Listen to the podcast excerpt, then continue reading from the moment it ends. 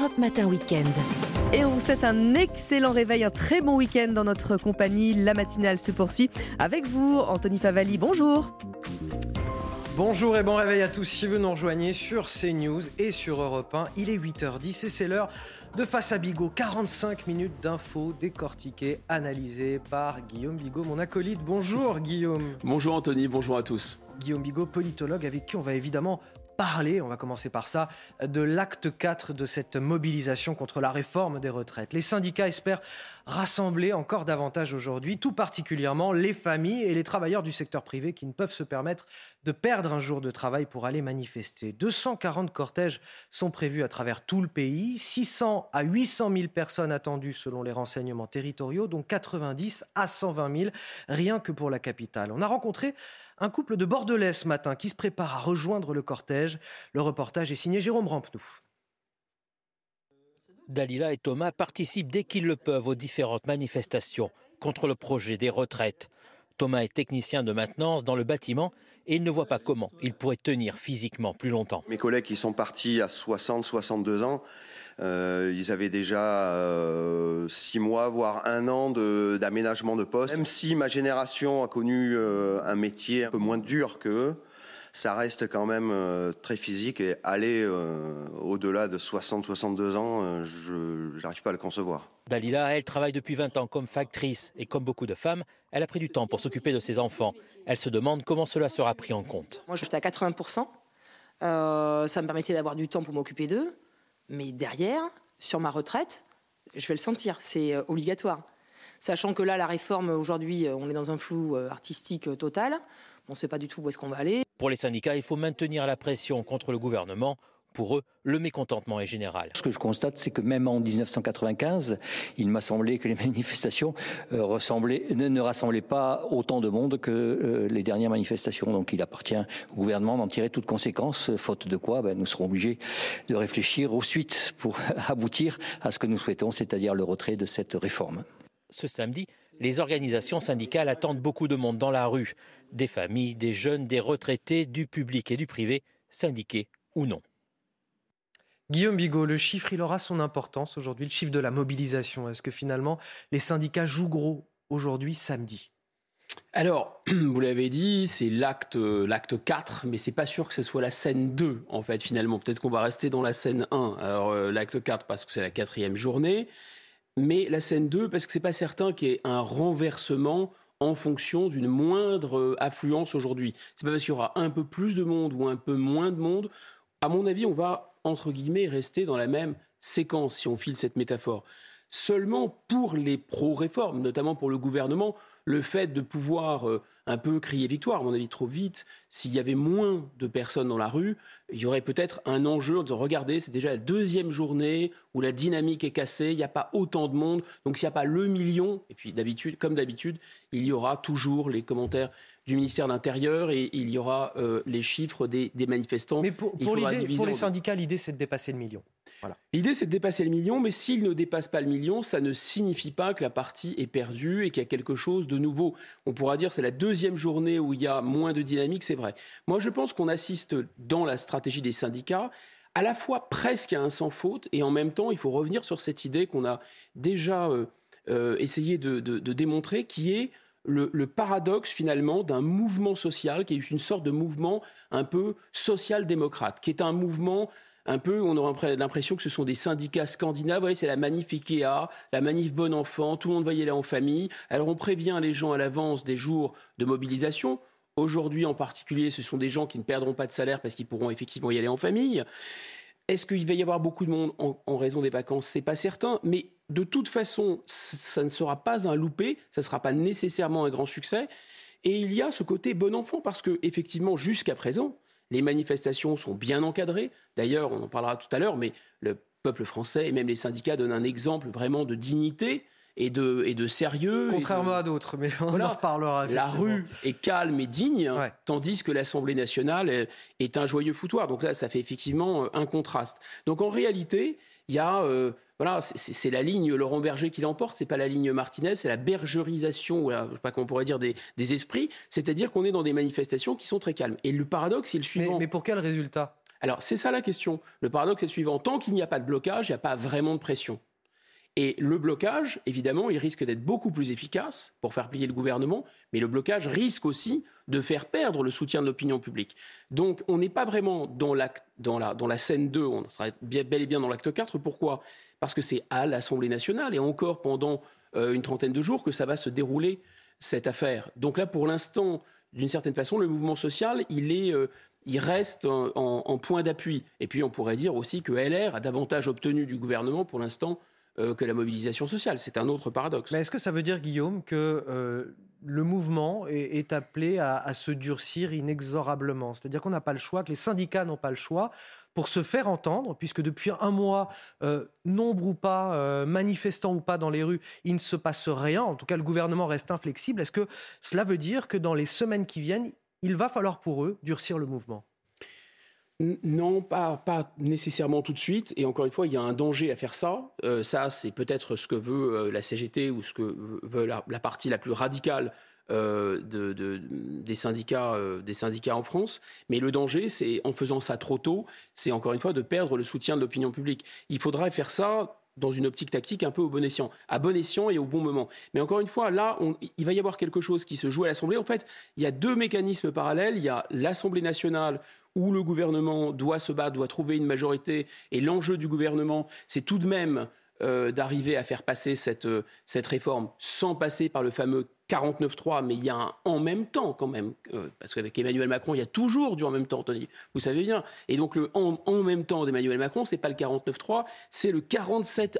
Alors on va pas faire trop de, de techniques parlementaires euh, ou constitutionnelles, mais c'est un article de la Constitution qui permet d'encadrer dans le temps, avec un, volume total de 50 jours à partir du moment où il y a le dépôt du projet, il y a 50 jours, et finalement, si l'affaire si n'est pas réglée en 50 jours, ça permet d'éliminer, disons, de l'obstruction parlementaire, ça permet d'envoyer en commission paritaire et au Sénat et en commission paritaire un texte pour que globalement il soit adopté presque en l'état où le gouvernement euh, l'a proposé, et ensuite de l'imposer par ordonnance si, dans un certain délai, qui est enfermé encore une fois dans 50 jours. Et donc, la pièce de théâtre de la réforme de retraite, elle va se dérouler dans ces 50 jours. Et donc, il y a une scène qui est l'Assemblée nationale, et le Sénat accessoirement, et il y a une autre scène qui est la rue, et enfin, il y a un acteur central qui est l'opinion publique et qui va jouer les arbitres. Alors justement, Guillaume Bigot, je voulais vous donner le résultat de ce sondage Odoxa Blackbone pour le Figaro.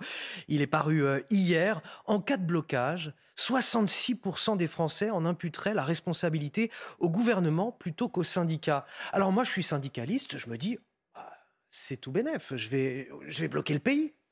Oui, jusqu'ici, mais c'est précisément parce qu'ils n'ont pas bloqué le parce pays. Parce qu'ils n'ont pas encore bloqué le pays. On, est sur le fil, c'est ça que vous voulez me dire en fait. L'opinion pourrait très bien changer si demain les blocages euh, entraînaient vraiment des désagréments très importants pour les Français. Ça pourrait basculer. Exactement. Bon, ce qu'on comprend, c'est que alors, c'est toujours difficile d'utiliser des, mots un peu grandiloquents comme le peuple avec un grand P.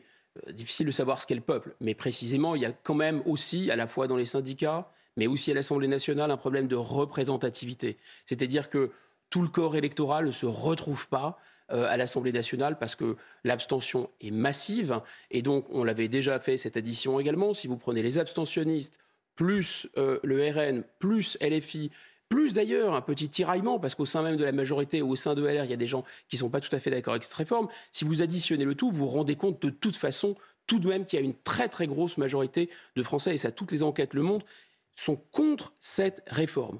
Et donc, ça, c'est sûr et certain. Mais regardons un instant. Alors, euh, pour nos auditeurs d'Europe 1, ils n'ont pas pu voir les images, mais ces deux personnes qui euh, sont, font partie de la France des employés, de la France, euh, on dirait, assez, assez modeste, qui vraiment attendent-ils avec impatience leur retraite? On ne veut pas parler à leur place, mais on voyait dans le reportage une planche de surf, on voyait cette, euh, ce technicien qui, euh, avait une guitare électrique. Enfin, grosso modo, on sent que c'est une France qui est centrée sur pas seulement les loisirs, mais ce qui est centré sur la famille, qui est centré sur l'individu, qui est centré sur le cocon familial.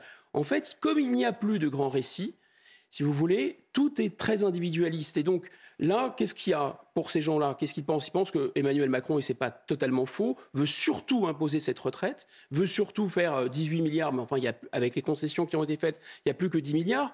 Pour lui, pour, grosso modo, sa gloriole, enfin son, son leg historique. Voilà, je veux absolument ma réforme. Et ces gens-là, ils disent non, on ne va pas travailler deux ans de plus, on ne va pas profiter deux ans de moins de nos petits-enfants, on va pas pouvoir euh, euh, profiter de la vie deux ans de moins, ça, ne va pas. donc en fait, on voit bien qu'il n'y a plus on pourrait dire, de grands récits collectifs qui peut embarquer les gens. Une réforme comme celle-ci, si vraiment elle est moi, je ne vais pas me prononcer sur le fond de la réforme, mais si elle était structurelle, on dirait, écoutez, il y a un enjeu euh, majeur, euh, c'est l'avenir de la France, c'est notre destin à tous qui nous engage, etc. Les gens pourraient faire des efforts, mais là, ils ne perçoivent pas que ce sont des efforts. Ils perçoivent qu'il y a un président de la République qui disait il y a quelque temps qu'il ne fallait pas faire cette réforme en utilisant quasiment les mots de l'opposition, en disant oui, mais ce serait très hypocrite de faire travailler les gens au-delà de 62 ans. C'est le président qui le disait. On a un ministre du SOP, ministre du Travail, euh, et je ne sais pas si vous avez vu, mais il y a un député PS qui a utilisé mot à mot les arguments de M. Dussopt lorsqu'il était député PS avant de rejoindre Renaissance et député PS contre le projet Wörth de réforme des retraites. On a utilisé le verbatim, c'est-à-dire le mot à mot de M. Dussopt contre M. Dussopt. Et tout est comme ça, d'une certaine façon. Donc ça n'a pas l'air d'être quelque chose. Enfin, c'est présenté à l'opinion publique comme une réforme vitale. Et en fait, l'opinion publique a bien compris qu'elle n'était pas une réforme vitale. Guillaume Bigot, 8h21 sur CNews et sur Europe 1, on va évoquer justement notre représentation nationale qui n'a pas de quoi être fier d'ailleurs en ce moment. On revient sur cette semaine chaotique à l'Assemblée, une semaine qui s'est achevée euh, hier sur l'exclusion du député LFI Thomas Porte. L'élu de Seine-Saint-Denis a écopé de la sanction la plus lourde, 15 jours d'exclusion. Il a refusé de s'excuser après un tweet que je me permets de qualifier de déplorable, cette photo publiée sur le réseau social où il pose avec euh, sous son pied, je le décris bien pour euh, nos auditeurs d'Europe 1, il pose avec sous son pied un ballon de football à l'effigie du ministre du Travail, Olivier Dussopt. Euh, symboliquement, c'est comme la tête d'un ministre coupée, écrasée du pied par un député. Retour sur cette sanction disciplinaire avec Clémence Barbier et on en discute avec vous, Guillaume, juste après.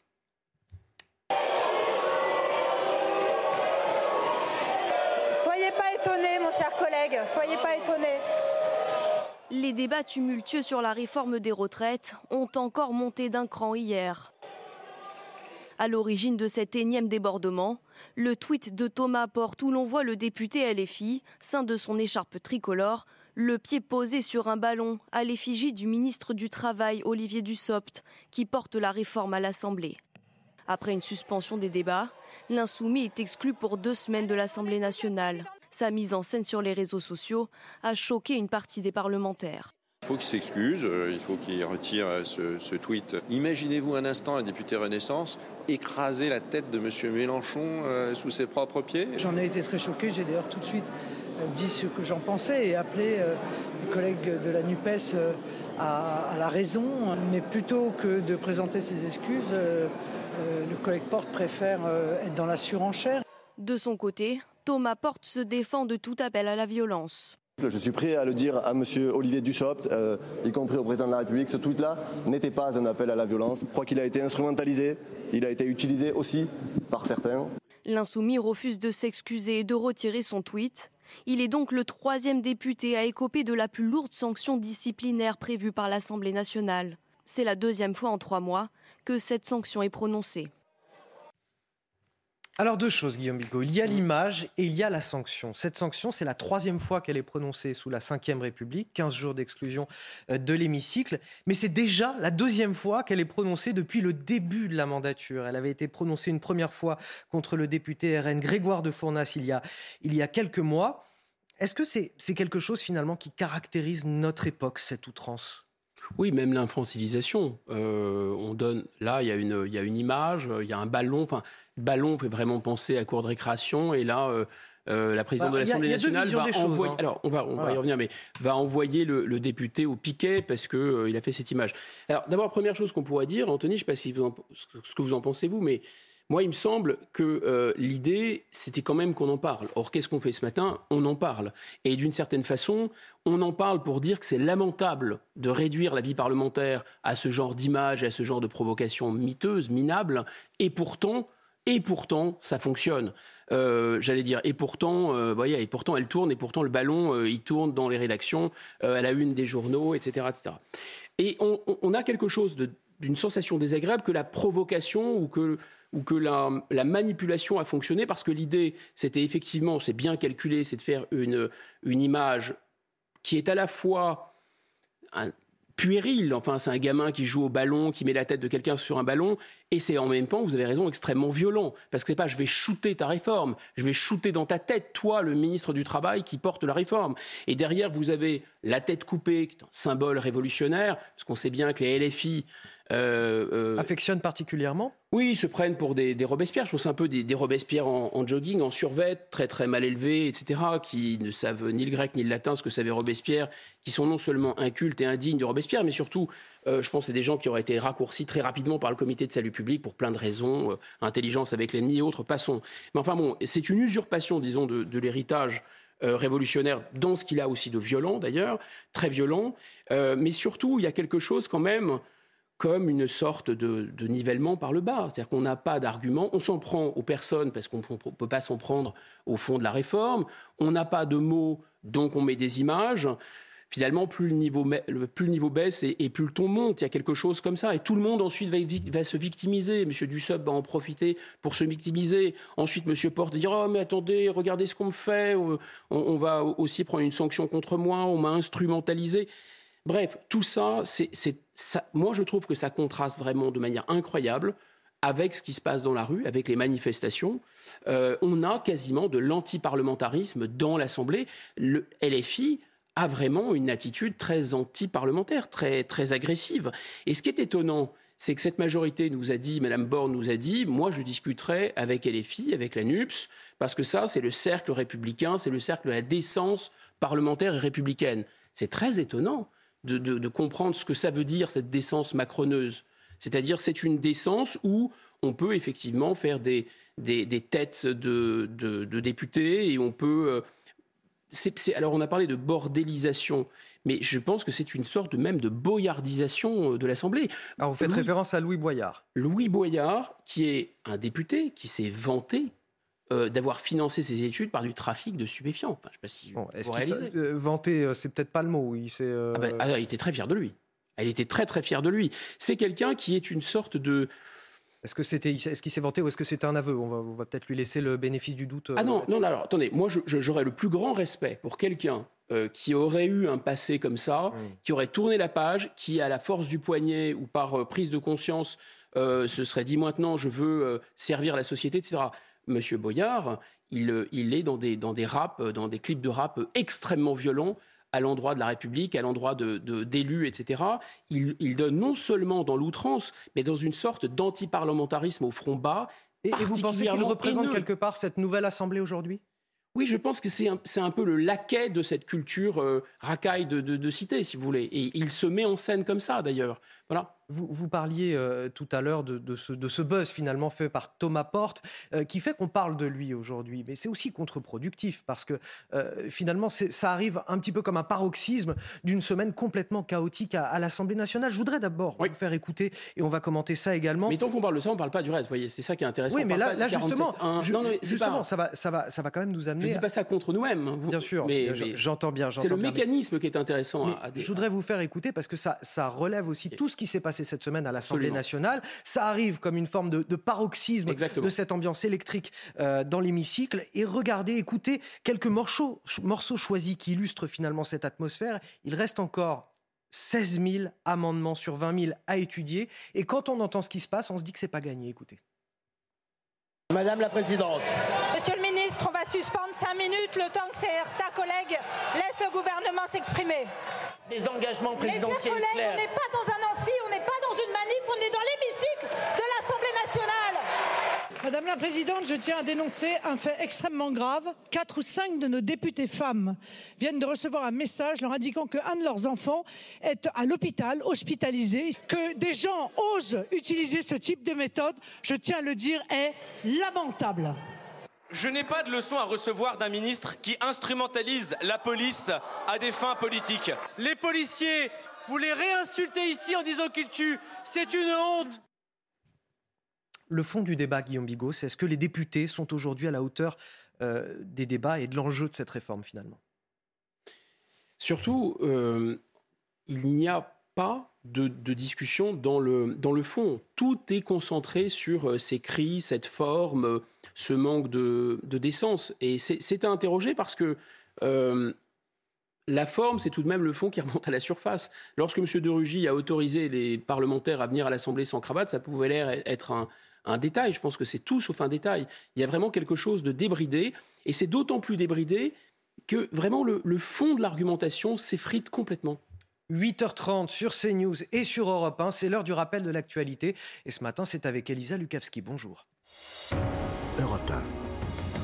Europe 1. Pierre Palmade, très grièvement blessé. Le comédien et metteur en scène âgé de 54 ans se trouvait au volant de sa voiture lorsqu'il a eu un accident hier soir en région parisienne. Son pronostic vital était hier engagé, tout comme celui de trois autres personnes. Le comédien a été transporté par hélicoptère à l'hôpital, de même qu'une femme enceinte et un homme.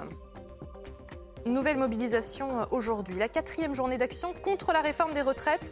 Et pour encadrer ces manifestations, les forces de l'ordre seront mobilisées. 10 000 policiers et gendarmes sur tout le territoire français, dont 4 500 à Paris. C'est ce que le ministre de l'Intérieur, Gérald Darmanin, a hier annoncé dans un tweet. Joe Biden et Lula se jurent de défendre une démocratie mise à l'épreuve dans leurs pays respectifs. Les présidents américains et brésiliens font référence au 6 janvier 2021 quand des partisans de l'ancien président Donald Trump ont attaqué le Capitole à Washington et au 8 janvier 2023 quand une foule acquise à l'ancien chef d'État Jair Bolsonaro a pris d'assaut les institutions de Brasilia. Ils se sont engagés à travailler de concert pour renforcer les institutions démocratiques. Bienvenue sur CNews et sur Europe Si vous nous rejoignez, c'est toujours l'heure de Face à Bigot. On décrypte l'actualité avec Guillaume Bigot. On parlait de cette réforme des retraites, des débats euh, chaotiques à l'Assemblée nationale. Et encore, Guillaume Bigot, je le disais, 16 000 amendements à étudier sur les 20 000 qui ont été déposés. Et au vu des débats ces derniers jours, c'est pas gagné. Non, mais ça, c'est des techniques parlementaires classiques de, de flibuste, si vous voulez. Ça consiste à, saturer. Euh, euh, le, gouvernement avec des, amendements et, de sorte que ça ralentisse le, système. D'où d'ailleurs le recours à l'article 47.1. Moi, ce qui me paraissait plus intéressant dans cette affaire, c'est que cette montée de ton correspond vraiment euh, à c'est pas seulement une baisse de niveau, c'est qu'il y a quelque chose qui est destiné un peu à détourner l'attention. C'est-à-dire, euh, c'est quand même assez pratique pour M. Dussopt maintenant de se draper dans la, disons, dans, dans, la dignité du parlementaire euh, insulté, dont on veut couper la tête, etc. Parce qu'effectivement, euh, M. Dussopt, comme M. Véran, M. Véran était contre les fermetures de lits d'hôpitaux. Il y a des archives qui remontent là. M. Dussopt était, il n'y a pas très longtemps, absolument vent debout contre ce genre de réforme que lui-même il porte. Donc là, il y a une hypocrisie qui éclate. Les LR, c'est quand même intéressant, les LR, ils étaient, ils étaient absolument arc-bouté sur une réforme à 65 ans. Ils traitaient le gouvernement de mollasson sur la question. Maintenant, le gouvernement leur propose 64 ans et il n'y a plus personne. C'est quand même étonnant. Monsieur Macron lui-même, il disait mais c'est très hypocrite de faire travailler les gens au-delà de 62 ans. C'est le même Emmanuel Macron il y a quelques mois à peine, enfin un peu plus d'un de, de, an. Donc ça, c'est ça finalement aussi qui manque de respect aux Français. C'est cette hypocrisie et cette espèce de girouettisme permanent qui fait que les Français ne sont pas du tout anti-parlementaires, mais ils ont l'impression qu'il y a de l'antiparlementarisme chez les parlementaires, tellement les parlementaires n'ont aucune considération pour le suffrage universel et aucune considération pour la dignité de la chose publique. Allez Guillaume Bigon, ferme notre chapitre sur la réforme des retraites pour en ouvrir un autre, sur les hôpitaux, encore et toujours dans la déroute. On donne régulièrement la parole à, nos soignants, que ce soit sur euh, CNews ou sur Europe 1. Ce matin, on voulait vous montrer ce qui se passe au, CHU de Nantes et qui illustre finalement le désarroi des urgentistes. Des syndicats ont décidé de faire un, signalement au procureur de la République pour mise en danger de la vie d'autrui du fait bien sûr des conditions de travail des soignants. Les personnels craignent eux-mêmes d'être poursuivis et condamnés devant les tribunaux en cas de prise en charge tardive des patients, alors que les services d'urgence sont complètement débordés. Le reportage, Jean-Michel Decaze on utilise, ce, vecteur-là pour euh, dire à nos concitoyens, euh, voilà, nous, on a fait tout ce qu'on pouvait. Ce vecteur-là, c'est un signalement, une lettre envoyée au procureur de Nantes pour dénoncer les conditions d'accueil des patients, notamment aux urgences. Le syndicat parle de mise en danger de la vie d'autrui de la part de l'État et de l'ARS, l'Agence régionale de santé. Régulièrement, euh, des infirmiers, des aides-soignants nous disent, bah, écoutez, voilà, on devait être deux pour tel ou tel patient et euh, on n'était plus que un. Donc euh, c'est euh, la, mise en danger des patients continuellement. Face au manque de personnel, les hospitaliers craignent les conséquences pénales sur les soignants. Les retards de prise en charge ou les défauts de surveillance des patients sont susceptibles d'être invoqués devant un tribunal. Cette semaine, les deux syndicalistes sont allés en visite surprise un soir aux urgences. toutes ces personnes âgées, tous ces patients sur les brancards, plus de 30 heures pour certains. On ne peut pas accepter l'inacceptable. À un moment, euh, c'est des humains les gens qui sont sur ces brancards. Il y a une perte de chance. Pour nous, euh, c'est évident. Force ouvrière, la CGT, l'UNSA, à Nantes, Brest, Toulouse, Bayonne ou Versailles ont saisi le procureur de leur ville. En décembre et janvier, l'association SAMU Urgence de France a dénombré 43 patients victimes de décès inattendus. 43 décès inattendus en l'espace de deux mois dans les hôpitaux de France. Et on entendait cette syndicaliste Guillaume Bigot nous dire 30 heures, jusqu'à 30 heures d'attente sur les brancards. On ne peut pas accepter l'inacceptable. Et pourtant, c'est là. Bon, si on fait le bilan sur, euh, sur 20 ans euh, de ce qui s'est passé, euh, c'est des centaines de milliers de lits peut-être qui ont été, sans exagérer, hein, qui, ont été, qui ont été fermés dans les hôpitaux. Donc cette, cette catastrophe, elle a été organisée, elle a été pensée, elle a été voulue remontant encore plus en amont, c'est ce fameux numerus clausus dont on a parlé. Et c'est, et c'est vraiment, pour le coup, une mesure qu'on peut saluer, une décision prise par le gouvernement. Euh, de, de, revenir sur le numerus clausus et de former davantage de médecins, mais comme tout le monde le sait, ça, prend du temps, beaucoup de temps avant de produire des effets. Mais en tout cas, c'est une bonne chose de fait, pas critiquer le gouvernement pour critiquer le gouvernement. Ceci étant dit, euh, ce sont des métiers de vocation euh, on n'est pas soignant, on n'est pas soignant dans un hôpital pour gagner de l'argent, on n'est pas soignant dans un hôpital euh, par hasard. on a ce, métier chevillé au corps, il faut beaucoup de passion pour le faire. Ils le font, ils l'ont montré, on les a applaudis pendant le, Covid. Là, le problème, c'est qu'ils se retrouvent dans une situation où ils sont comptables, ils doivent soigner, et ils n'ont pas les moyens de le faire. Ils n'ont pas les moyens de le faire.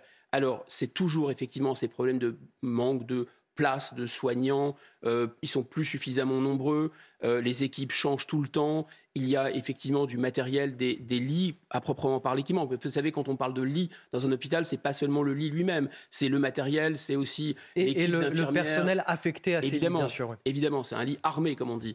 Donc, ils se retrouvent dans une situation où eux-mêmes sont au bout du rouleau. Je crois que dans, ce, dans, ce, dans cet hôpital de Nantes, ils ont été voir d'ailleurs la médecine du travail pour se faire arrêter.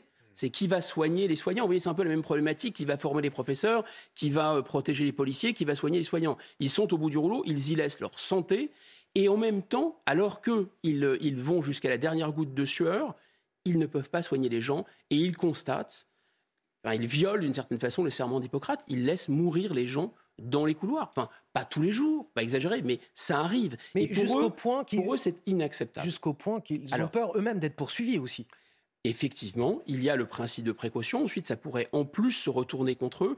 Et la stratégie qui est utilisée là, c'est une stratégie assez originale. Ça consiste à mobiliser le droit, et pas n'importe quel droit, le droit pénal, et d'attaquer finalement, au, d'attaquer, d'essayer de mettre en cause au pénal la responsabilité de l'État. C'est effectivement, vous avez raison, Anthony, un moyen de ne pas eux porter ce chapeau, mais surtout c'est un moyen d'expulser la colère qu'ils reçoivent, qu'ils ressentent et la frustration qu'ils ressentent. Qu'est-ce que dit le droit pénal à cet égard? Euh, euh, C'est qu'il faut finalement, pour que ça puisse fonctionner, qu'il y ait une violation d'une obligation de prudence et de sécurité, et deuxièmement, euh, que cette obligation soit prévue par la loi, et troisièmement, qu'on puisse, c'est toujours le droit pénal, mettre en compte, mettre en cause, pardon, identifier, prouver la responsabilité de la personne qui n'a pas fait ce qu'il fallait pour que les obligations de prudence soient respectées. Et donc, cette séquence-là, ils pensent bien pouvoir l'identifier. C'est-à-dire qu'en fait, quand vous arrivez dans un hôpital, oui, on doit vous prendre en charge, on doit vous soigner. C'est bien une obligation, c'est bien une obligation prévue par la loi.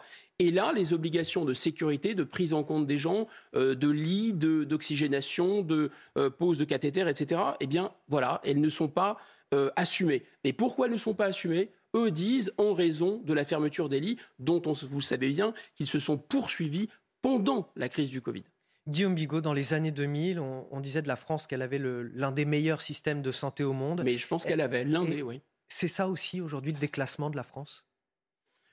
Ce déclassement, il est. Euh, les choses ne sont, ne sont pas simples. Donc, euh, le, le, déclassement, il est venu précis, il est venu du mécanisme du numerus clausus, pas suffisamment de médecins, euh, la volonté aussi de soigner tout le monde et de faire venir des gens, euh, parfois euh, des, gens qui, qui, ne payent pas les systèmes de santé, de soins, notamment issus d'immigration.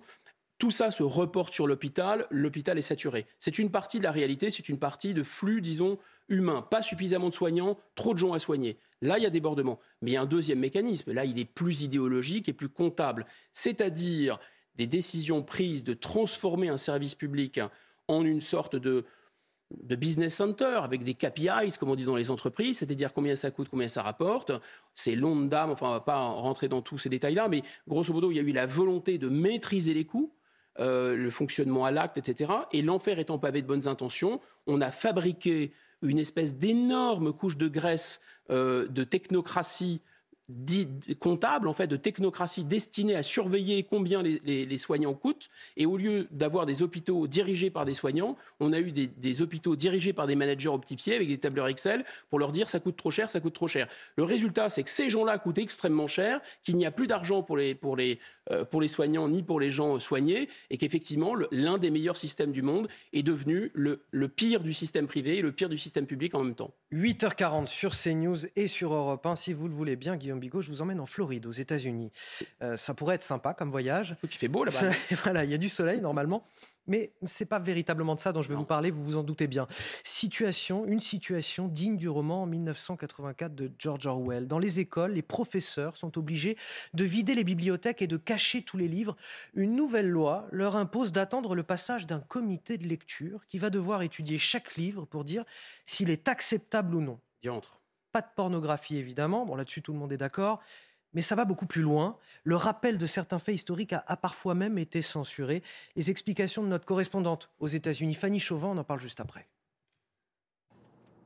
Les élèves de Floride se retrouvent privés de lecture. Leurs ouvrages scolaires font l'objet d'un inventaire. En effet, une loi oblige désormais toutes les écoles à vérifier chaque ouvrage. Un avis sera émis par un comité principalement composé de bibliothécaires. Leur mission, c'est de repérer et d'écarter tout livre à contenu pornographique. Sur ce point, tout le monde est d'accord. La loi oblige aussi à écarter toutes les publications discriminatoires. On pense alors aux minorités discriminées, à la ségrégation. Mais cette loi, elle laisse surtout la liberté aux groupes les plus conservateurs d'écarter tout livre qui insiste trop sur le passé esclavagiste des États-Unis ou encore des ouvrages sur l'homosexualité et le genre.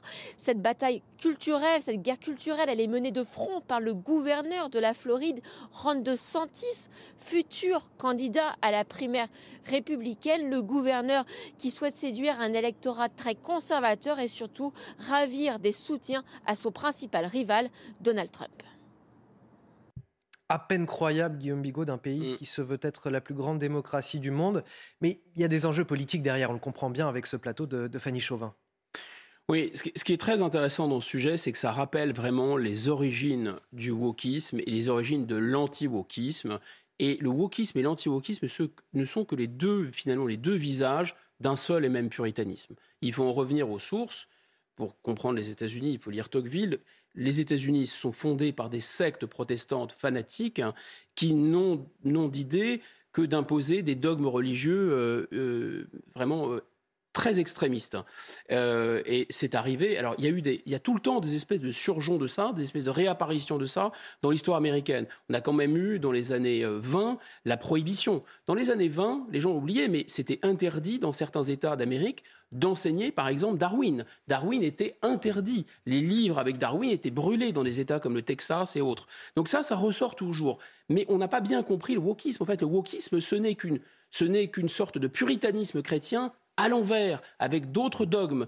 Au lieu de dire qu'il est interdit de critiquer Jésus, on dit qu'il est interdit de critiquer euh, les minorités. On dit qu'il est interdit euh, de... Et, vous avez des dogmes d'une certaine façon euh, inversés. Donc il y a des paroles qui sont saines, il y a des paroles qui sont malsaines. C'est le même totalitarisme. C'est alors le totalitarisme, vous savez, c'est vraiment une espèce de de, pensée religieuse politique, en fait. Euh, vraiment, c'est un fanatisme religieux à l'origine, qui c'est l'importation du fanatisme religieux dans la politique, c'est ça, d'une certaine façon, le totalitarisme.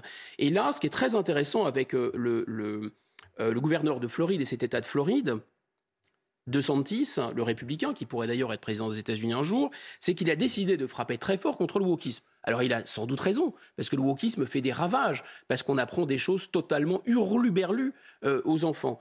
Mais l'enfer est vraiment pavé de bonnes intentions, parce que son anti-wokisme est vraiment aussi fou que le wokisme. Et d'ailleurs, il a utilisé les termes woke, il les a retournés. Woke, ça veut dire euh, normalement awake, ça veut dire on est éveillé aux discriminations.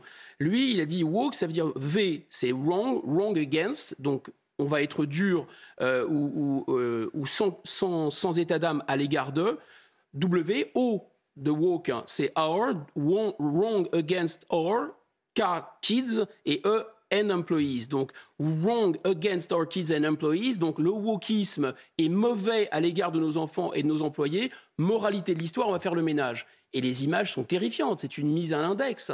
C'est même pas comme dans les bibliothèques du Vatican où il y a un enfer où on sort les livres licencieux. Non, là, on sort tous les livres. Enfin, on n'est pas très loin de l'autodafé, si vous voulez. Donc, il faut tous les passer au tamis pour éviter qu'il y ait des pensées, euh, pour, éviter qu'on aborde des questions comme euh, l'esclavage, qu'on aborde des questions euh, avec des thématiques qui seraient wokistes, donc qu'on puisse inciter les enfants à devenir LGBT ou etc. Enfin, c'est totalement fou.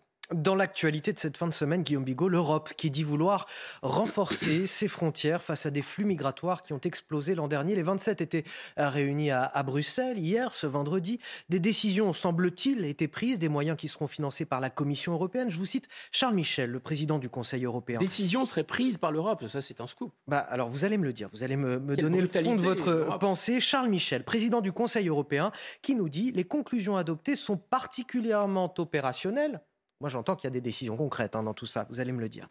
On identifie, dit-il, un paquet d'actions sur lesquelles nous devons travailler pour pouvoir reprendre le contrôle des flux migratoires. Un paquet d'actions. Alors, dans le discours que l'on entend des dirigeants européens et de Charles Michel, on a le sentiment d'une prise de conscience. Guillaume Bigot, dans les faits, qu'en est-il? Bah, ce qui est intéressant dans cette déclaration, la sémantique même, dire plus vous avez de mots, en général, moins vous avez d'actes.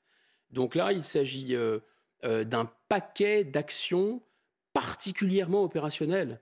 Bon, quand on décide de quelque chose, on le décide, on dit ce qu'on décide et on y va. On n'a pas besoin de tout ce fatras, de, cette terminologie. Et puis en plus, on va y travailler. C'est-à-dire qu'ils n'ont ils pas fini d'identifier ce qu'ils veulent faire.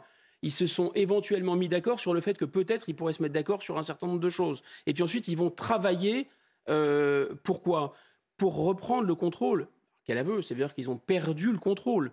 Donc, en fait, on en tire quoi? Que l'Europe accepte enfin de dire qu'elle a perdu le contrôle de ses frontières, enfin ça on s'en a été aperçu, et qu'ils vont décider euh, de peut-être d'actions sur lesquels ils pourraient réfléchir à la manière de les mettre en œuvre. Je rappelle le chiffre, et qui est probablement un constat d'échec pour les pays de l'Union européenne, mais selon Frontex, il y aurait 330 000 entrées clandestines dans l'UE en, 2022. Oui, mais avec l'UE, le problème, ce ne sont même pas les entrées clandestines. Ça, c'est la partie émergée de l'iceberg. C'est un tout petit filet d'eau. Non, la le problème central, c'est l'immigration légale, puisque n'importe quelle personne qui se prétend euh, euh, digne de l'asile ou réfugiée en Europe. De toute façon, elle restera en Europe et avec Schengen, elle pourra aller se balader partout, etc. Et donc, il y a une, il y a une volonté de l'Union européenne qui est claire, enfin qui est écrite, qui est noir sur blanc, et en tout cas de la Commission européenne, qui est de faire venir des millions d'immigrés pour financer les retraites. C'est écrit noir sur blanc. Donc ils veulent. C'est exactement comme des gens qui vendent des cigarettes et qui prétendraient lutter. Euh, euh, pour euh, la santé des poumons. Ça n'a aucun sens. Ils veulent de l'immigration. Alors ils sont évidemment gênés parce qu'ils savent bien qu'un certain nombre d'États membres n'en veulent pas et que la plupart euh, de l'opinion publique européenne n'en veulent pas. Donc ils sont gênés aux entournures. Donc ils sont obligés de faire des réunions pour dire attendez, on va agir, on, va, on a bien réfléchi, on, sait, on sait sur, sur quoi on va agir, on, on va agir de manière très opérationnelle et très efficace. Mais il y a un autre phénomène intéressant aussi, c'est que l'Union européenne est constamment dans la singerie, dans l'imitation des États-Unis. Comme les États-Unis ont installé une frontière euh, très bien gardée et de haute technologie euh, au, sud, sur le Rio Grande, là, les Européens qui veulent tout le temps imiter leur maître américain se disent Ah ben non, mais nous aussi, par. Euh, par suivisme des États-Unis, nous aussi, on ferait bien d'installer une, une frontière. Donc il y a ces deux tentations. C'est d'autant plus important que l'Europe il y a d'un côté les institutions européennes et de l'autre côté les États membres. Et dans ces États membres, vous avez notamment la Hongrie, euh, par exemple, tous les pays, euh, disons, du groupe de Visegrad, qui, eux, ont vraiment envie de stopper les flux migratoires. On revient en France, Guillaume Bigot. On vous parle ce matin de l'histoire terrible de Nicolas, laissé pour mort par trois individus à Corbeil-Essonne. Pourquoi? Parce qu'il leur avait simplement demandé de baisser leur musique dans un parc juste devant son appartement. C'était en 2020. Hier, ces trois individus ont été jugés. Ils ont écopé de 8 à 14 ans de prison. Pas sûr pour autant que cela aide Nicolas à tourner la page, car sa vie à lui, elle est désormais brisée. Son frère a accepté de témoigner à notre micro un reportage d'Antoine Durand avec le récit de Maxime Lavandier. Il est 4h30 du matin lorsque Nicolas, excédé par des nuisances sonores, décide d'interrompre une fête sauvage organisée près de chez lui. Il s'est fait agresser, roué de coups et poignardé. Euh, ces agresseurs l'ont laissé euh, dans, son, dans son sang, dans une mare de sang, livré voilà, à, lui-même. Et s'il n'avait pas eu son téléphone sur lui, qui par miracle était resté près de lui dans ses poches, bah, il serait certainement mort. Au total, il recevra sept coups de couteau. Hospitalisé pendant plusieurs semaines, il fut opéré à maintes reprises. Plus de deux ans après les faits, il tente de se reconstruire. Vraiment petit à petit, il se reconstruit. Euh, voilà, tout en étant vraiment quand même dans un état euh, dépressif, euh, solitaire. il a pris quand même voilà, 40 kilos. Il reste handicapé d'une jambe. Ce vendredi, lors du procès, Nicolas a fait face à ses agresseurs. Une épreuve difficile à passer pour lui compte tenu du discours des trois individus. On s'est préparé à vivre quelque chose de difficile. Euh, il s'avère que c'est encore plus difficile que, ce que l'on pensait. Ils n'ont absolument rien reconnu. Ils, essayent de, se faire passer pour des victimes qui se sont fait agresser, ce qui n'est pas euh, possible. Accusés de tentative de meurtre, les trois agresseurs risquent 8 à 14 ans de prison. 40 ans, une vie brisée, il vit dans la peur, il est handicapé, il a pris 40 kilos. Ces individus sont en prison théoriquement pour 8 à 14 ans, mais je dis bien théoriquement. Oui, oui, avec le jeu des remises de peine, avec la saturation des, prisons, etc. Bon, ils, vont, ils vont sans doute euh, ressortir, hélas, trois fois hélas, euh, sans, sans, vraiment avoir, euh, avoir payé pour ce qu'ils ont fait. donc il y a effectivement parmi ces phénomènes, ces facteurs, le, sentiment d'impunité. Mais je pense qu'il y, a autre chose. Il y a d'abord le fait que certaines personnes, avec cette imprégnation de culture racaille, de, de ghettoisation, de mélange très curieux de cette culture venue de, du ghetto américain autour des trafics de stupéfiants, cette violence qui règne dans certains quartiers, avec une espèce de, de caïda, le tout d'ailleurs un peu réislamisé. Enfin, tout ça, ça fait un cocktail très étrange. Et vous avez des gens qui se considèrent comme des seigneurs, comme maîtres et possesseurs du territoire. Ils sont installés là. Et effectivement, il ne faut pas vous aviser de leur demander euh, de baisser le son à 4 heures du matin, de vous respecter, etc. Au contraire, vous leur refusez une cigarette, un regard de travers, vous pouvez mourir. Et là, on va dire, oui, mais vous exploitez un fait divers sordide, terrifiant. C'est terrifiant ce qui est arrivé à cet homme. Mais je pense qu'on n'est pas dans le fait divers, on est vraiment dans le phénomène de société. D'ailleurs, il y a une note du ministère de l'Intérieur sur le recours aux armes blanches, et c'est tout ce mécanisme d'une violence très particulière qui est la violence dite gratuite. Moi, je pense qu'elle n'est pas gratuite. Elle signifie que certains se sont appropriés un territoire et qu'ils sont les dominants. Ils sont euh, un peu comme si vous êtes dans, un, dans une réserve naturelle et euh, bah, les lions sont chez eux. Donc, gratuite, c'est parce qu'elle n'est pas nécessairement adossée à un phénomène de, criminalité, de trafic de drogue oui, ou de stupéfiants. Voilà. Exactement. Alors, gratuite en ce sens-là, mais pas gratuite dans le sens où elle est, je pense, elle est structurelle. Sans... Alors, c'était le Figaro en février 2020 qui avait, euh, c'est une statistique moi qui m'avait vraiment fait bondir, 44 000 euh, attaques à l'arme blanche par an en France, 120 attaques à l'arme blanche par jour. Je crois qu'on peut plus vraiment parler euh, de, si vous voulez, de faits divers. Il y a quand même un, un phénomène de société qui est derrière où il faut s'interroger sur le comportement de certains qui considèrent que l'autre l'autre parce qu'il n'a pas votre couleur de peau,